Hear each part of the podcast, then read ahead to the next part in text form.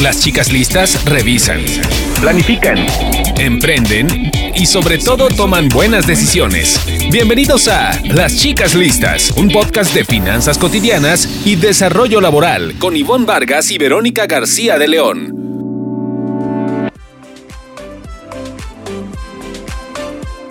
¿Qué tal amigos, amigas? Bienvenidos. Gracias por escuchar de nuevo su podcast Chicas Listas. Soy Verónica García de León y los saludo con mucha alegría. Eh, lamentablemente mi compañera amiga queridísima Ivonne Vargas no puede estar de nuevo con nosotros, pero le mandamos muchos saludos y esperamos ya pronto eh, salga de tantos compromisos laborales y pueda estar de nuevo grabando con nosotros. Por lo pronto tenemos un tema muy interesante Después del tema que, vimos en el episodio, episodio pasado sobre el retiro eh, bajo la modalidad 40, mm, algunos de nuestros seguidores nos preguntaban y si podíamos abordar el tema del retiro, pero para menores eh, de 40, eh, de 40 años. Entonces, pues tenemos aquí a un experto en asesoría patrimonial que a sus 29 años, eh, pues ya está en estos menesteres, dando, dando asesorías, estudiando mucho finanzas y pues que nos va a contar su propia experiencia y además qué tips y recomendaciones les puede dar a los pues eh, centennials y millennials. Así es que no se pierdan este episodio, sigan con nosotros, comenzamos. Las chicas listas planifican ahorros, gastos, inversión y protección. Y bueno, pues este episodio me, hizo revisar algunos números bastante interesantes en los que eh, descubrí que lo, la llamada generación millennial y centennial eh, ahora ahorra realmente poco. Eh, algunas cifras hablan de que aproximadamente están ahorrando 1%, bueno, perdón, que 1% de esta generación está ahorrando apenas un salario mínimo, lo cual es, pues ustedes saben, muy poco.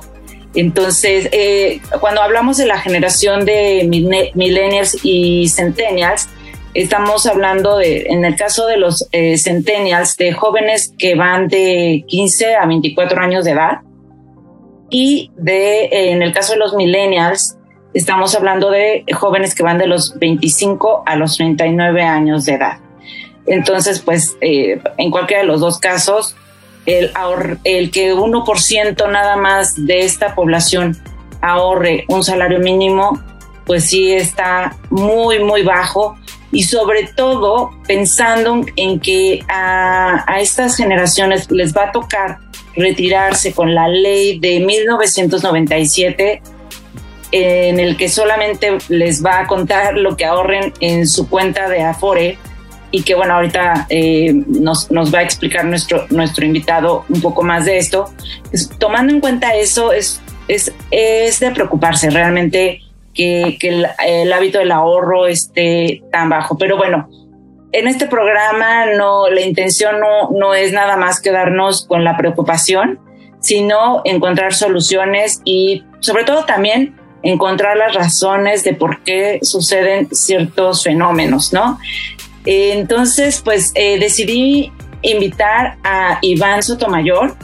Él tiene 29 años y ya tiene unos cuantos años de experiencia en eh, la asesoría patrimonial y de seguros. Y, pues empezó en esta carrera por necesidad. Y después de, que la vida le dio una sacudida y lo, y lo hizo recapacitar. Entonces, bueno, quiero saludarlo y empezar pues porque nos cuente cómo es que eh, él se inicia en esta carrera y más adelante vamos a ir platicando acerca de cómo él mismo eh, ha ido mejorando sus finanzas y a su corta edad, pues ya también está involucrado en productos financieros que le, le están dejando buenos rendimientos y que además le van a ayudar a tener un futuro más, eh, pues más, más seguro, ¿no? eh, gracias a, este ahorro. Hola Iván, muchas gracias por estar aquí. Y a, y a Ivonne y obviamente a, a, las personas que escuchan chicas listas aquí por, por, por escucharnos. No, gracias Iván. Oye, pues mira, este sí me gustaría que nos empezaras a contar pues tu experiencia en el mundo de las finanzas antes de que empezaras a estudiarlas, como para lo que te estás dedicando ahora, y qué es lo, o sea, que finalmente es lo que te condujo a este camino a tu corta edad. Sí, claro, mía.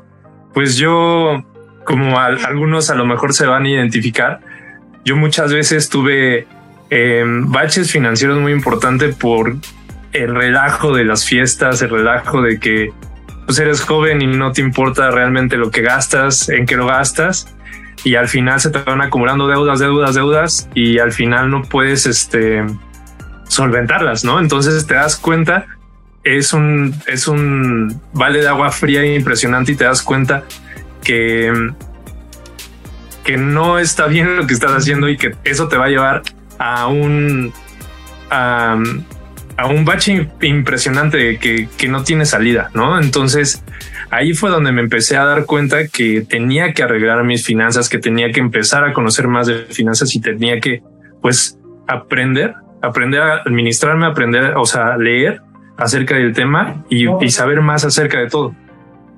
¿Y de cuánto estamos hablando que llegaste a deber?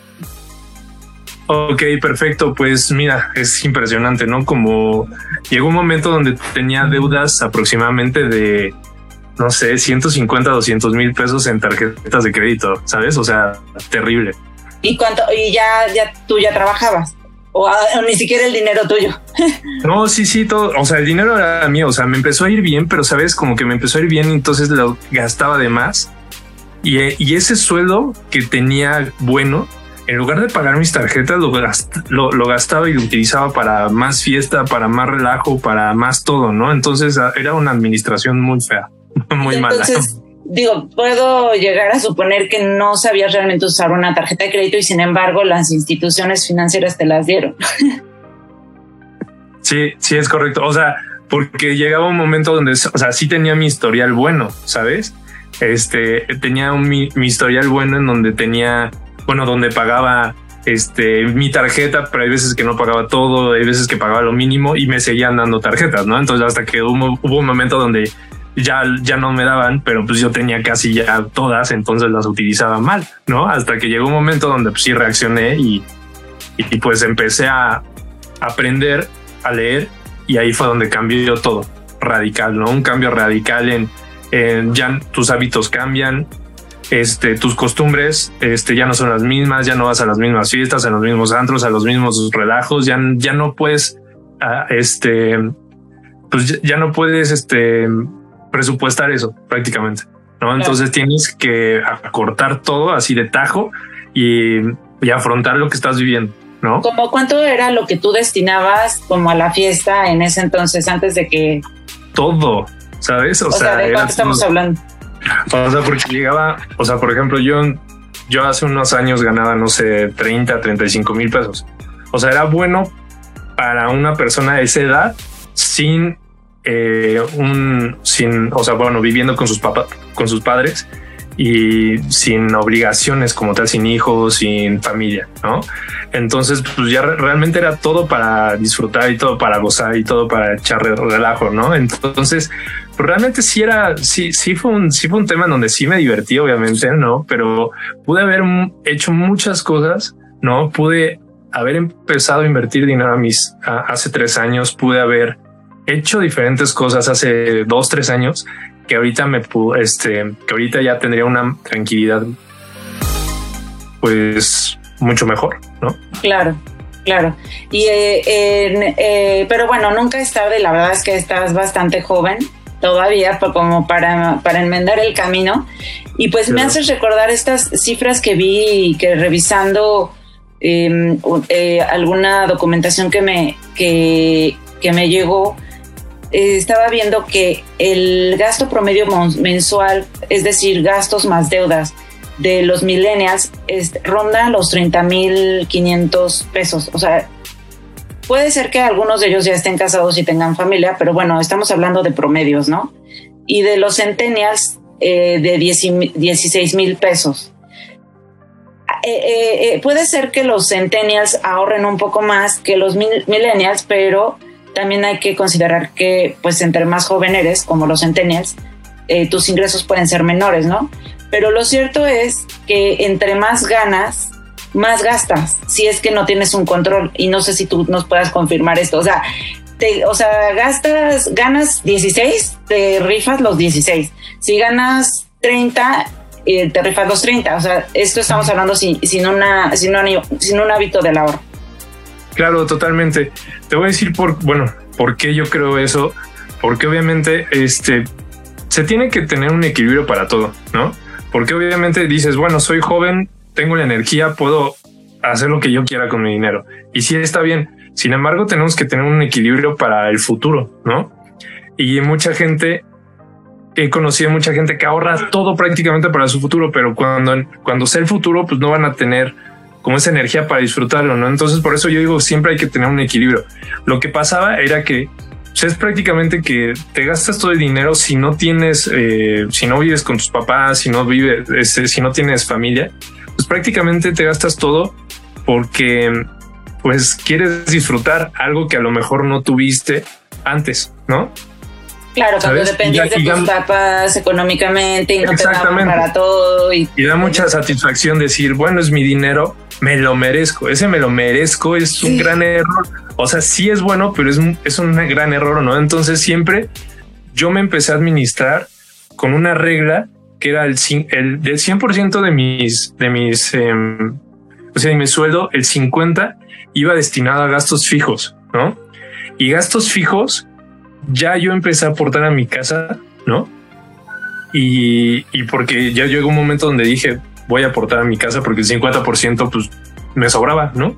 Me sobraba, o sea, no eran ese, esos gastos fijos. Entonces aporté a mi casa, aporté a, empecé a aportar a deudas y todo esto.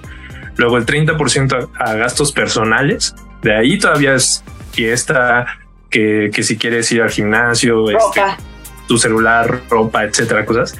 Y el 20% yo lo, ya lo destinaba para un ahorro.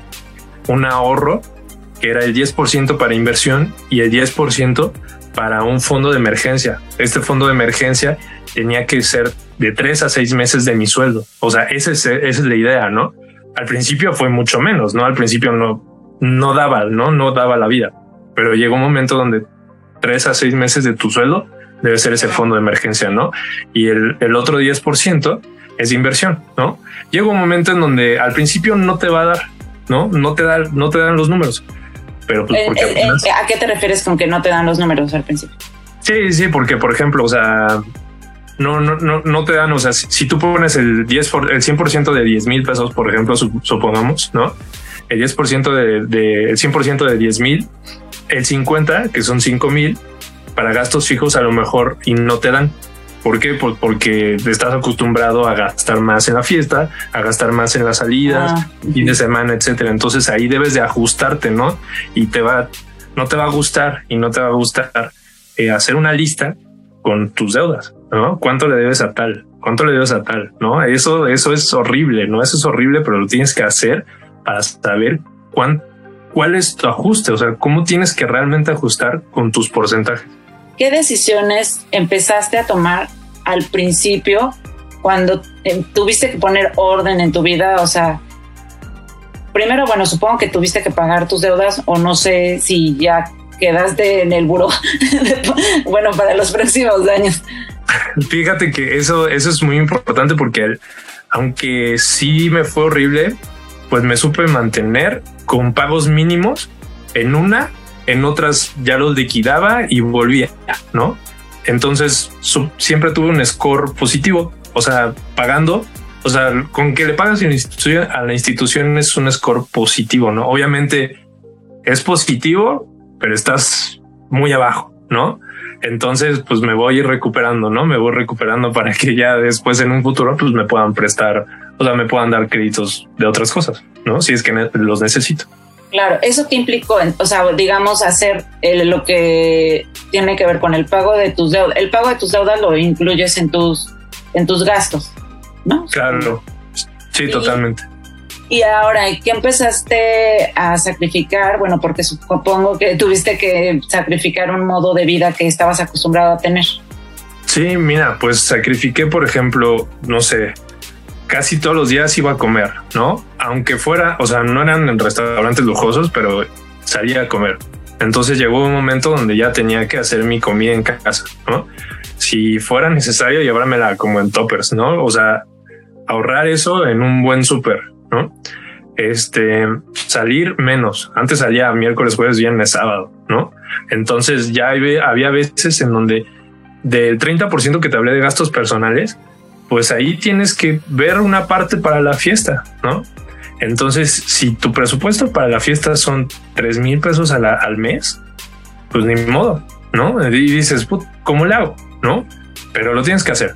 Entonces, era una salida, gastar todo o varias saliditas y pues no pedir tanto de comida, no pedir tanto de, de bebida, de excesos, etcétera, ¿no? Entonces llega un momento donde no te sientes nada a gusto, eh, pero lo tienes que hacer, ¿no?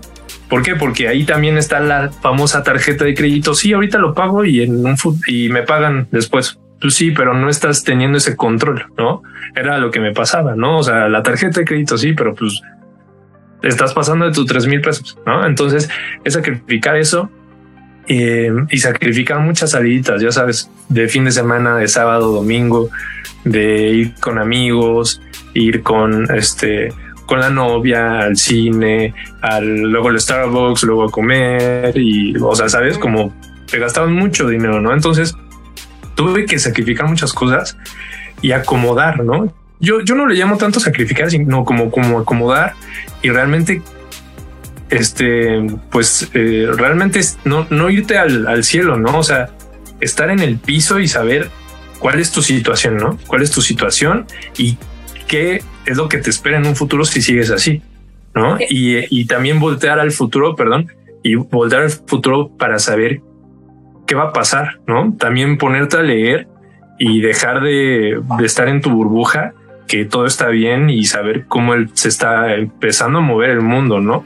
O sea, qué problemas hay y, qué, qué, vas a tú tener en un futuro, ¿no? O sea, ya ser más consciente, ser un adulto como tal, ¿no? Exacto, que ya son, ¿no? Digo, a esa edad de las que estamos hablando ya lo son. Sí, no, totalmente. ¿Esto, hace cuánto te pasó, Iván? Pues fíjate que sí, eso, o sea, eso fue hace dos, tres años, bueno, no, hace 13 años, tres, cuatro años, en cuando empezó, empezó como ya a caerme el 20 de todo, ¿no? Y yo a darme cuenta, a darme cuenta que no estaba bien, ¿no? Unos 26, 25 años. ¿Qué fue lo que te sacudió? ¿Qué fue lo que me sacudió? Que llegó un momento donde yo renuncio a mi trabajo porque no me agradaba ya el, ambiente, este, el ambiente no, no me agradaba. Entonces, pues ya no tengo ese mismo ingreso en lo que estoy buscando algo y digo, tómala, ¿no? O sea, ¿qué hago? O sea, o sea, a lo mejor y sí, en, esos momentos pues, no, salía, no hacía nada, pero decía, ¿qué hago? O sea, debo muchísimo, ¿qué hago? No, no, no estaba acostumbrado a esto, o sea, no sabía qué hacer, porque en ese momento si me hablaba un banco decía, ah, sí, ahí te va, ¿no? Y, lo depositaba. Pero ahorita qué, ¿no? Entonces, eso fue un, tema así. Y lo más importante fue que leí un artículo, leí un artículo que salió del economista en donde decía que, que, que la ley del 97 em, iba, este, los afueras iban a ser este, lo único que con lo que contábamos, ¿no? Entonces, pero ahí fueron diferentes palabras, fueron diferentes cosas que me capturó y dije, ¿qué es esto? Yo ni sé qué es esto. Mm. Dije, no, no, no, no tengo idea qué es esto, ¿no? Entonces me puse a investigar, em, me, empecé a leer así en, en internet y ahí fue donde me cayó el, el balde de agua fría y dije, no manches, o sea, no estoy haciendo nada para mi futuro. Y como yo soy independiente, también desde hace 10 años, casi casi, entonces yo no tengo afore como tal, ¿no? Por ejemplo, yo, Iván Sotomayor, no tengo afore. Pero cuando dices que renunciaste a tu trabajo, no, no estabas en un No, no, o sea, bueno, al, negocio en donde estaba, ¿sabes? Ah, ok. Al negocio en donde estaba, no, ya no me gustaba, entonces... no tenías afuera ahí, o sea, no estabas contratado ahí. No, no, no, no, no, por eso, por eso llegaba un momento donde, o sea, llevaba, o sea, me iba también, ¿no? Porque pues eran ventas, entonces al momento de hacer ventas, pues podías ganar demasiado, ¿no? Podías ganar lo que tú querías. Claro, claro y entonces te empieza, o sea, digo, empezaste a leer tanto que también tú empezaste a dar estas asesorías, ¿no? Estás ahorita como agente de seguros. Entonces renuncio a mi trabajo y pues este, después digo, bueno, ¿qué hago? ¿No? Entonces me hablan de esta parte de seguros, siempre me interesó y dije, vamos, ¿no? A conocer esta parte de seguros, ¿ok? Este, ¿por qué? Porque la persona que me contactó y que me, pues sí, me, me, instruyó, pues es una persona que siempre le gustó la parte de las finanzas también y siempre me, me, comentaba, pero yo le decía sí, sí, después, después, después, ¿no? Hasta que ya después dije, no, sí tiene razón en muchas cosas. Entonces después, pues me empecé a capacitar, ¿no? Este, hice mi examen ante la Comisión Nacional, ¿no? Y entonces, em, pues saco mi cédula y ya empiezo a dar estas asesorías, ¿no? un poco de asesorías eh, financieras, pero era chistoso porque decías, ¿cómo vas a dar asesorías financieras si traes un desmadrito financiero, no? Tal cual, así, así, así, ¿no? Un desmadrito financiero. Entonces dije, no, pues tengo que empezar a solucionar eso, ¿no? Entonces, todo lo que yo decía, pues lo, lo, lo, lo tenía que hacer desde el principio, ¿no? Aunque ya tenía este, esta parte de, los porcentajes y todo, pues de todas maneras decía, no, pues tengo que hacer más, hacer más, hacer más, o sea, pagar más deudas más bien y tener más dinero, recuperar como mi vida anterior, pero ya controlada, ¿no?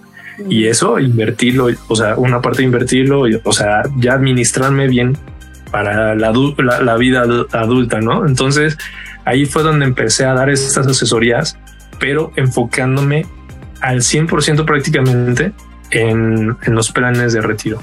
Ok, planes de retiro y para las personas de nuestra edad, para que tengan un buen patrimonio. Ok, y no solo hablando de, pues de, planes de retiro, no, sino de otras cosas, no otras cosas que también ya manejo en mi portafolio como tal, no. Perfecto. Ahora, ¿qué es lo que te empezó a ayudar? O sea, sí, ¿qué herramientas eh, te empezaron a ayudar a poner orden en tus finanzas antes de pasar como al tema de los de productos financieros. Ah, súper. Eso está muy bien. Este, un Excel, un Excel, ¿sabes? Con tus ingresos, tus, tus gastos, ¿no? Y lo que te, o sea, lo que te sobra, ¿no? Porque al principio es lo que te sobra, pero ya después es lo que inviertes, o sea, lo que debes de invertir, ¿no? O un Excel donde ponías tus gastos eh, y dividías o cómo lo hacías o cómo, cómo lo organizabas. No, no, ponía ingresos, o sea, gasolina, internet, ¿no? Coche, tal, tal, tal. Y después ahí ponía cuánto era, ¿no? Y cuánto era mi, ingreso. La resta, la simple resta, era lo que al principio, al principio, principio era lo que empezaba a ahorrar, ¿no? Porque eso es, eso es muy cierto. Aunque yo tenía deudas, aunque tenía deudas, tenía que empezar a ahorrar, punto. Porque si no, no te haces de ese hábito. Entonces el chiste es hacerte de ese hábito. Entonces, aunque tenía deudas, lo, lo empezaba a hacer. Y una vez que empecé con ese Excel, pues ya después empecé a conocer cierta, o sea, ciertas herramientas, ¿no? Este YouTube es una escuela gigante, ¿ok? En donde puedes aprender eso, ¿no? Pero si a grandes rasgos, por ejemplo, este, pues regresando un poquito con esa parte de la ley 97, pues me di cuenta que pues sí, el Afore es lo único que tenemos nosotros. La única diferencia de la ley 97 con la ley 73, em, que la ley 73 es para nuestros papás y abuelitos y todo eso, es que los, las pensiones son vitalicias, ok, son para toda la vida. ¿Sale? Nosotros, nuestra, nuestra pensión es lo que tienes ahorrado en esa Afore, es donde entran los instrumentos financieros, ¿no? estos instrumentos financieros como planes personales de retiro que son PPRs, que son muchos deducibles de impuestos, muchos puedes hacer estrategias fiscales, pero la idea es que tu dinero se esté guardando y se esté multiplicando en un fondo como tal este, en una institución regulada en México para que te maneje ese dinero y a los 65 años te lo dé para tu jubilación.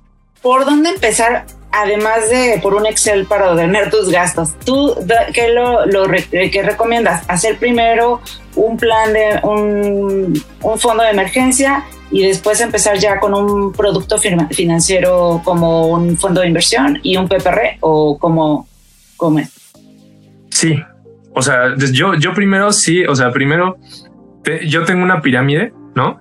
Eh, la, pirámide, la pirámide de Maslow, así, igualita, pero primero las necesidades es un fondo de emergencia, ¿no?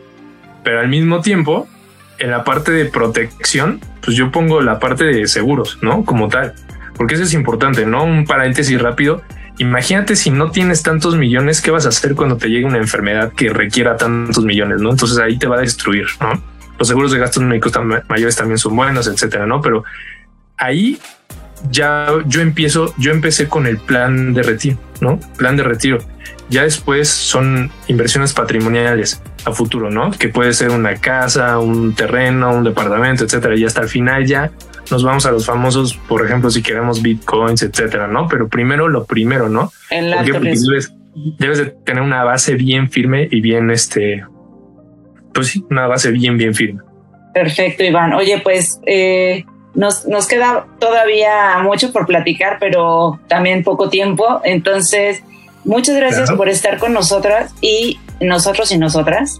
Y que, danos, compártenos tus redes sociales para quienes te quieran, te quieran seguir y seguir tus consejos, tus recomendaciones financieras. Claro que sí. Muchas gracias a ti, este Vero. Pues sí, esperamos estar de, de nuevo pronto por acá. Mira, mis, mis redes sociales son Iván Sotomayor bueno, este, eso es en Instagram, pero digo en, Facebook, pero en Facebook no subo mucho contenido de esto, pero estoy en TikTok y en Instagram como arroba Iván Soto B, ¿ok? En TikTok. Soto B de bueno. Ajá, Iván Soto B, exactamente. Perfecto, Iván. Pues ahí te seguiremos y pues gracias por darnos, compartirnos tu experiencia y, y tus estrategias. Y pues a todos nuestros amigos, síganos en nuestras redes sociales también arroba las chicas listas en Twitter y arroba chicas listas podcast en Instagram. Muchas gracias y nos vemos para la próxima. Muchísimas gracias. Gracias a todos.